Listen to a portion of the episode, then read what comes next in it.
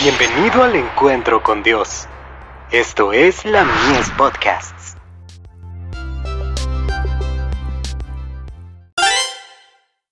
Hijos e hijas de Dios. La fuente de poder.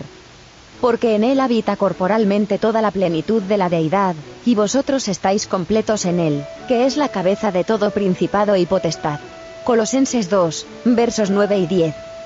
El Señor Jesús obra por intermedio del Espíritu Santo, porque éste es su representante. Mediante él infunde vida espiritual al alma y vivifica sus energías para el bien, purificándola de la contaminación moral, y haciéndola idónea para su reino. Jesús tiene abundantes bendiciones para prodigar, ricos dones que distribuir entre los hombres.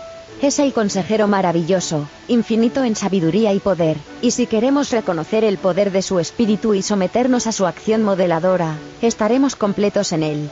Meditación maravillosa. En él habita corporalmente toda la plenitud de la deidad, y vosotros estáis completos en él. El corazón humano no conocerá jamás la felicidad a menos que se someta a la acción modeladora del Espíritu de Dios. El Espíritu adapta el alma renovada al modelo, Cristo Jesús. Mediante su influencia, la enemistad con Dios se transforma en fe y amor, y el orgullo en humildad. El alma percibe la belleza de la verdad, y Cristo es honrado en la excelencia y perfección del carácter.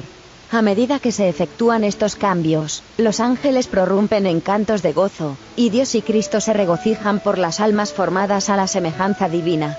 De Review Angeral.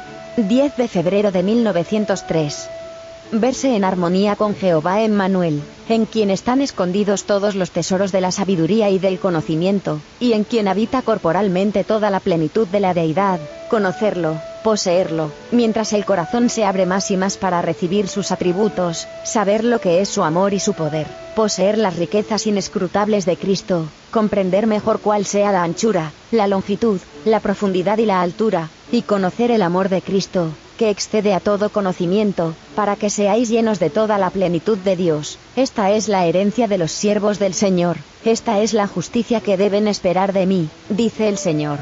El discurso maestro de Jesucristo. Páginas 32 y 33.